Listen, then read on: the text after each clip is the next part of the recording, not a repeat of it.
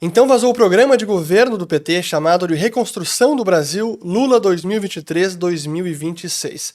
Mas será que esse plano conseguiria reconstruir o nosso país? É sobre isso que a gente vai falar neste vídeo.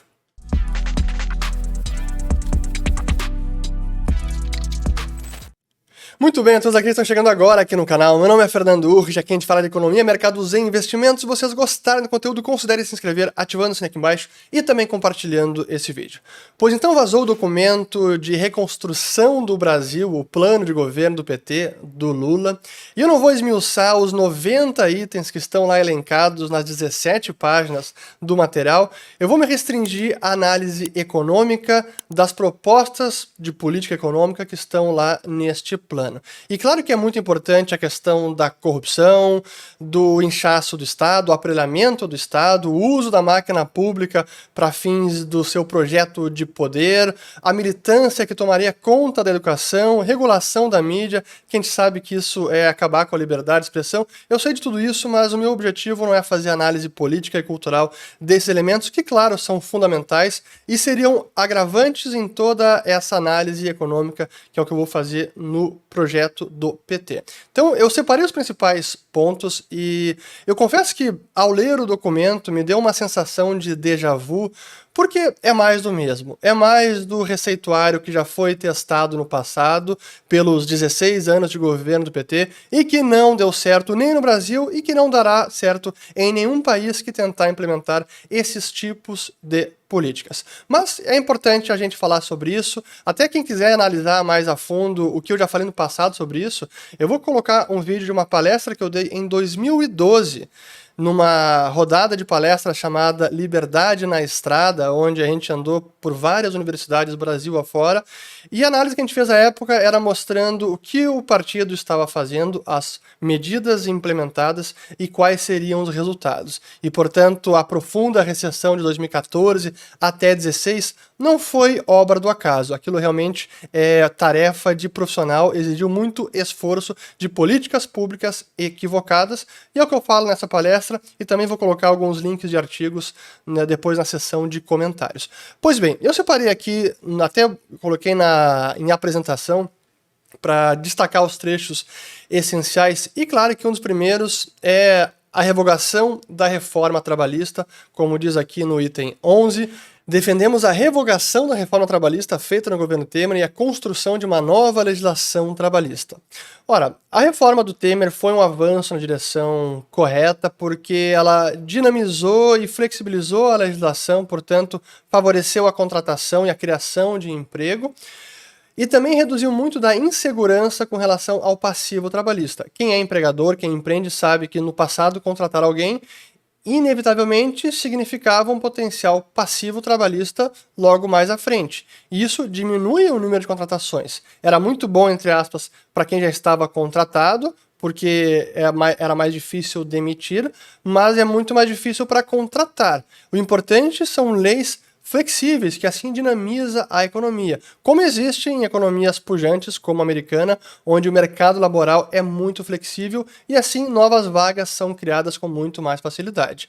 Mas no caso da reforma do Temer, boa parte dela até foi esvaziada por conta da injustiça do trabalho, que não fazia valer algumas das propostas que estavam previstas na reforma. Mas enfim, agora simplesmente revogá-la e trazer uma nova legislação com novas incertezas, vai simplesmente trazer imprevisibilidade e se coloque no lugar de alguém que pensa em criar um negócio para criar novas vagas e gerar emprego. Vai pensar duas vezes, porque com essa insegurança não vale a pena correr o risco. Infelizmente, então é também um passo na direção errada, revogação da reforma trabalhista.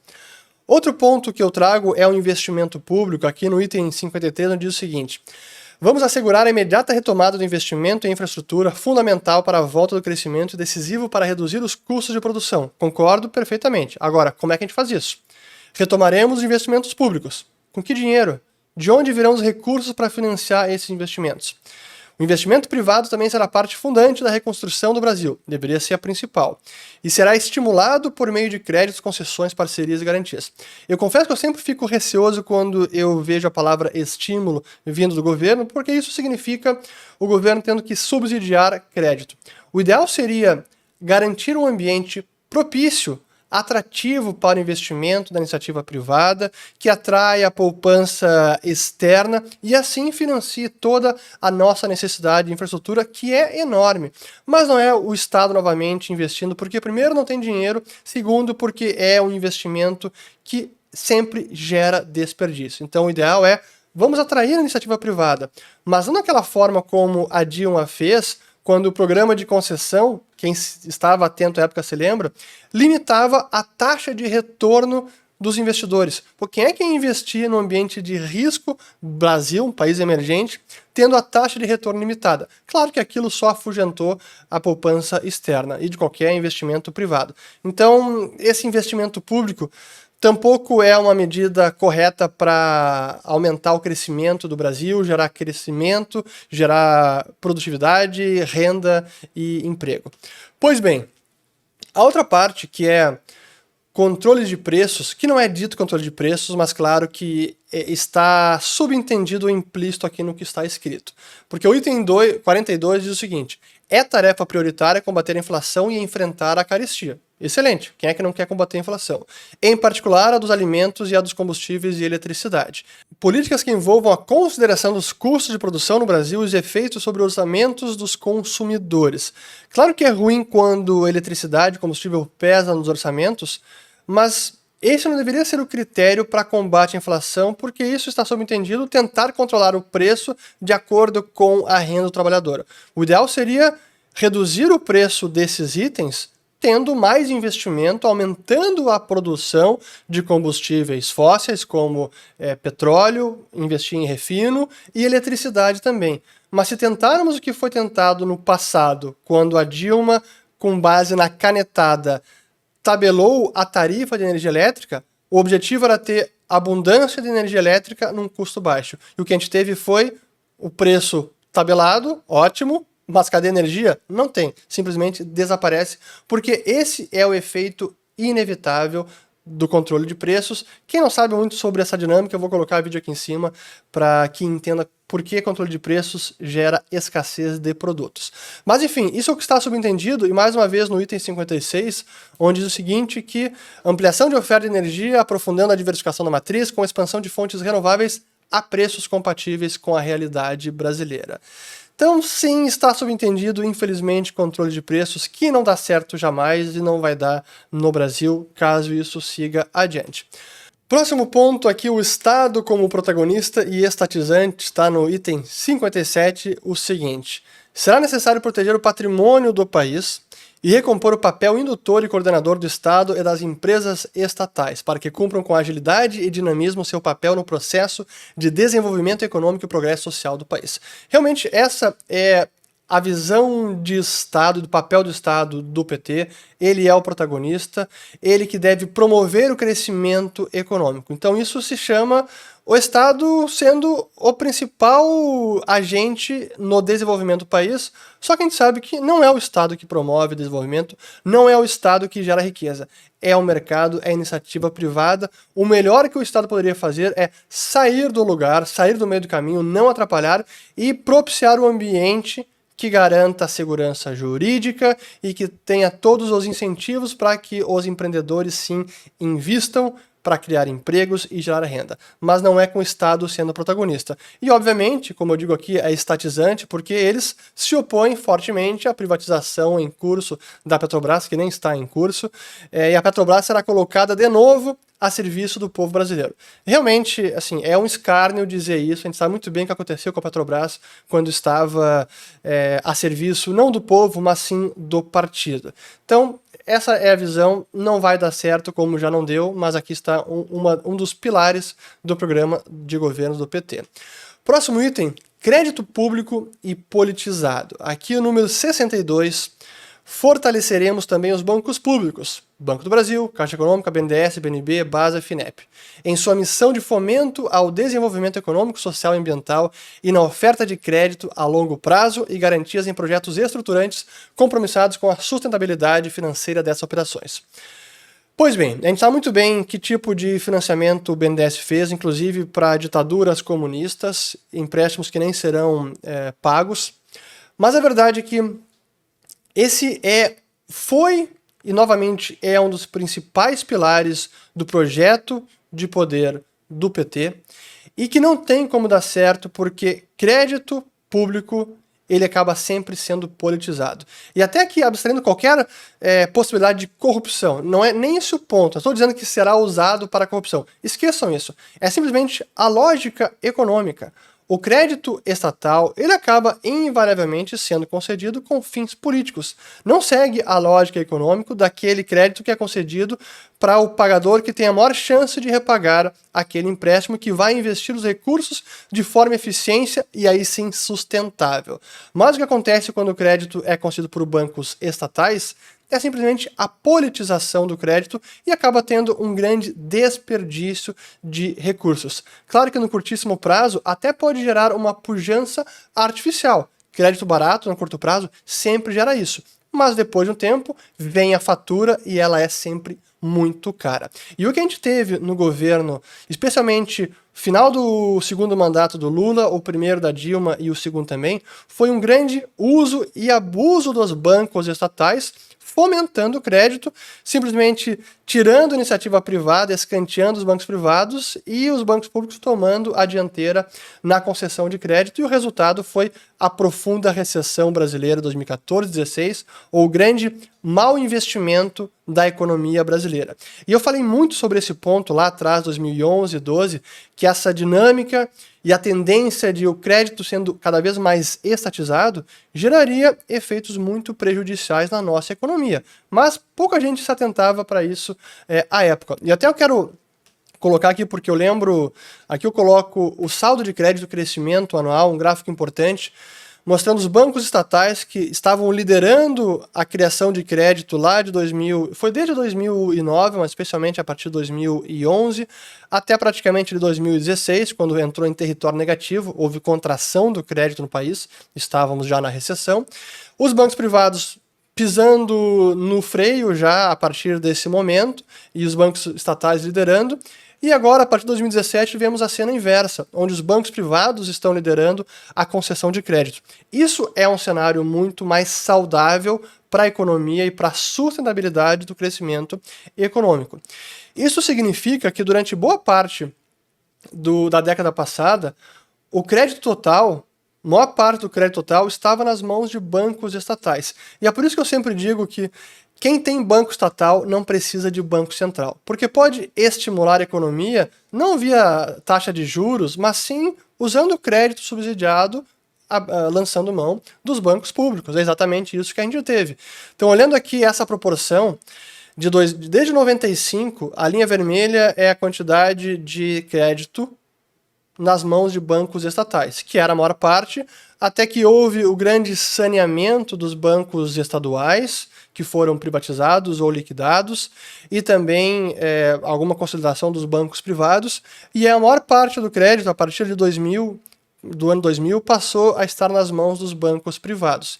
E isso durou realmente até 2009, ou do finalzinho de 2008, e aí como resposta à crise financeira, final do segundo mandato do Lula, começaram a usar e abusar dos bancos públicos, BNDES, e começou a crescer muito o crédito público, a ponto de ficar acima de 56, 7% crédito nas mãos de bancos estatais.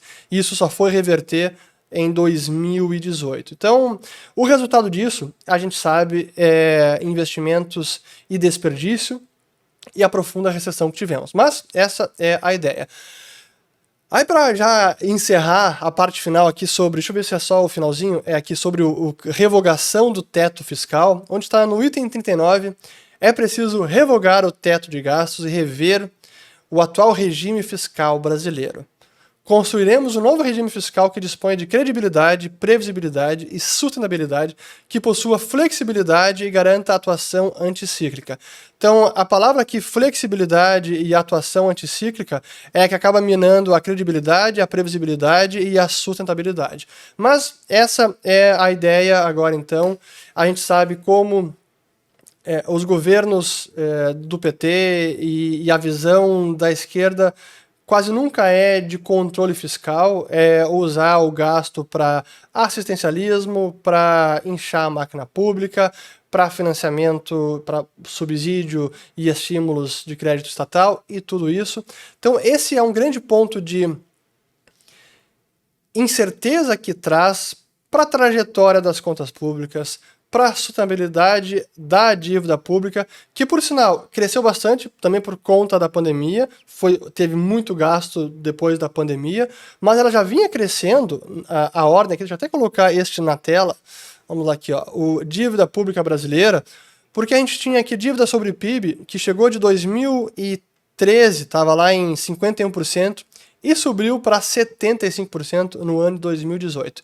Esse foi o enorme crescimento, o salto da dívida pública. E, claro, grande parte disso foram essas políticas. E é para finalizar aqui mais um ponto da, do teto de gastos e do a questão fiscal é que o grande descontrole fiscal que tivemos na década passada, especialmente depois do segundo mandato do governo Lula, é que gerou os desequilíbrios e contribuiu para a profunda recessão brasileira. E o déficit fiscal que nós tínhamos lá em 2008 até 2015, ele era mascarado por conta da contabilidade criativa, onde muitos desembolsos do Tesouro não eram contabilizados como gastos, mas sim como investimento ou empréstimo para o BNDES. Se, se, se, considerássemos aqueles aportes no BNDES como gasto fiscal, e que era, o déficit seria muito maior. Eu, à época, fiz um gráfico, até vou colocar os artigos é, nos comentários, onde, considerando o déficit nominal mais os aportes do BNDES, nós teríamos chego em 2008 a um déficit de quase 3%, em 2009 6% e não apenas 3.2%, em 2010 5.2% e não apenas 2.4%, em 2011 4 e não apenas 2.5, 2012 3.8, 3.9, 7.6 em 2014 e 9.9 em 2015. E olha que aqui não tinha nenhuma pandemia, não tinha guerra, não tinha choque de petróleo, nem nada disso. Realmente isso aqui é obra de profissional, políticas públicas equivocadas. A corrupção, agravante, mas mesmo sem a corrupção, teríamos é, vivenciado essa profunda recessão brasileira. E é o ponto final que eu quero trazer agora, só para mostrar é, os efeitos dessas medidas. Veja só em termos de taxa de inflação. A inflação brasileira, que é a linha vermelha, a, perdão, a linha verde, que chegou em 2015 ou 2016, que foi a máxima então, a 10,70%. Agora estamos maior, sem dúvida, 12,13%.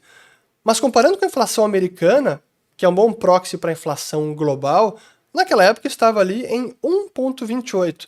Agora a inflação global é 8,30, a do dólar. Então, sim, a inflação de agora tem um grande componente global e não apenas brasileiro fazendo a diferença, inflação brasileira menos a global, vejam o, o, o nível que chegamos em 2016, 2015. É incomparável.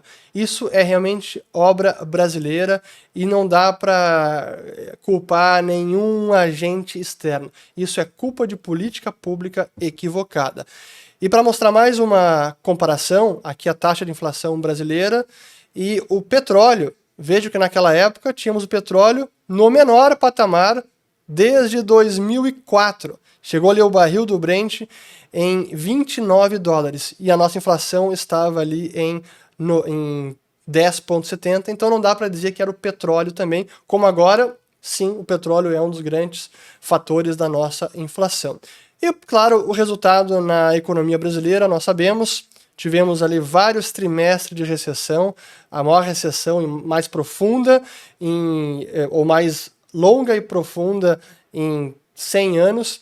E aí tivemos taxa de desemprego que chegou em quase 14% ali em 2017, e isso sem, novamente, pandemia, sem guerra e sem choque de petróleo. E caso nós adotemos esse programa de governo numa eventual vitória de Lula, o resultado, infelizmente, seria o mesmo. Então eu confesso que eu vejo com, muito, com muita preocupação quando é, o mercado financeiro, a Falia Lima, acha que, ah, mas o Lula não vai fazer isso que está falando, aqui é apenas é, retórica, está falando para o seu eleitorado, para a sua base. Esse é o programa, mas ele não vai implementar. É, isso é conversa para sua base. Preocupa, mas não assusta, entre aspas. Eu tenho visto Faria Lima dizer isso. Realmente, é no mínimo ingenuidade ou muita complacência, porque se este é o programa na melhor das hipóteses, ele não é implementado porque o Congresso, Câmara Senado conseguem barrar e nós teremos uma economia que vai patinar, ficar num marasmo. Mas crescimento econômico, salto de produtividade, com esse programa é impossível. E, na pior das hipóteses, é uma reprise do que já tivemos com Lula 1 e 2, Dilma 1 e 2. E desta vez nós não temos o crescimento chinês, porque China está desacelerando e lidando com seus próprios problemas internos de bolha imobiliária, de bolha de crédito. Desta vez, tampouco a capital farto e barato no exterior, como vigorou na última década, e agora estamos vendo o Federal Reserve subindo juros num grande ciclo de aperto monetário. Petróleo está em alta e com perspectiva de permanecer elevado por conta de restrição de oferta na produção de combustíveis fósseis. Então, o cenário externo está bem desafiador e não vai ajudar o Brasil. Agora, esse programa de governo do PT é o receituário do atraso, do retrocesso e, se implementado na íntegra, vai quebrar o Brasil. De novo. Espero ter gostado desse vídeo e volto no próximo. Links, como sempre, colocarei na descrição do vídeo e também nos comentários. E compartilhem este vídeo porque sim, é bastante importante. Obrigado.